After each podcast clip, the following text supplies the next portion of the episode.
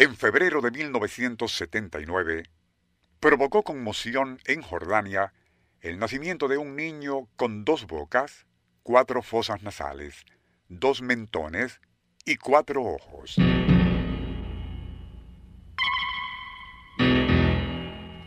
Al reseñar tan patético caso, el diario jordano Al-Difa finalizaba su reportaje con estas palabras. Que Alá nos proteja. Tal invocación se debía a que, desde la más remota antigüedad, esos partos de criaturas con deformidades monstruosas estaban considerados, y aún lo siguen siendo, como augurio de futuras calamidades y desgracias. Nuestro insólito universo.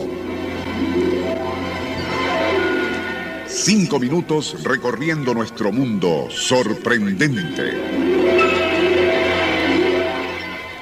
En las civilizaciones griega y romana, el nacimiento de alguien monstruoso requería de sacrificios y ofrendas a los dioses para apaciguar lo que suponían era su descontento que se manifestaba permitiendo que surgieran tales desfiguraciones. Por su parte, la mentalidad supersticiosa les veía como producto de la cópula entre seres humanos y demonios. Es posible que muchas de esas criaturas legendarias, como cíclopes, sirenas o arpías, tuvieran su origen en la observación de personas reales, pero nacidas con graves aberraciones genéticas. En su libro Monstruos, el mito e imagen del yo secreto, el autor Leslie Fiedler comenta, peor que el hombre elefante o hermanos siameses son aquellos a quienes se denomina uno y medio, seres casi normales, pero que de alguna parte de su pecho o espalda surgen glúteos y piernas de otro ser incompleto.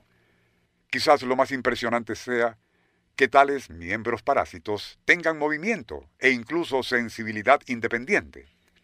Uno de los casos más impresionantes fue el de Lalu, un hindú sensitivo e inteligente, quien en 1899, desesperado y harto de ser exhibido como un fenómeno de circo, insistió en ser operado para remover aquellas horripilantes excrescencias que brotaban de su pecho y estómago.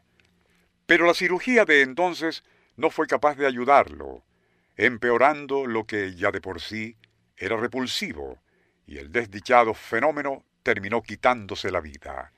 En el libro ya citado del doctor Fiedler hay una foto de la luz antes de la operación, y quien mira a la cámara como en muda protesta mientras sostiene esas piernas y pie parásitos que emergen de su estómago. La expresión de la luz parece decir al espectador Obsérvame bien, pues este podría ser tú, sosteniendo esta desdicha. Parecido, pero aún más impresionante fue el caso de Takbasul Hassan, un infortunado joven de 22 años en la provincia de Assam, India.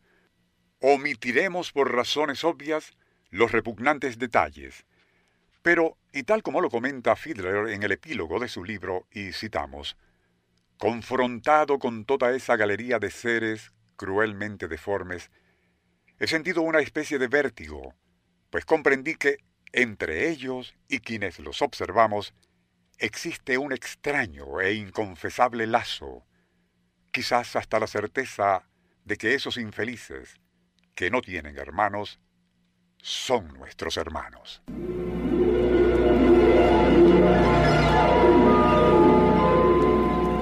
Nuestro insólito universo.